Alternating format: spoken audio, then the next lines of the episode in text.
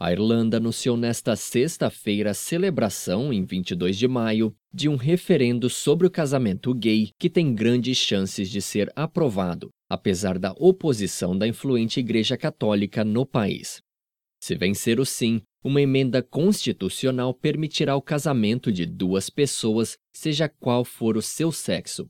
A união civil entre homossexuais existe na Irlanda desde 2011.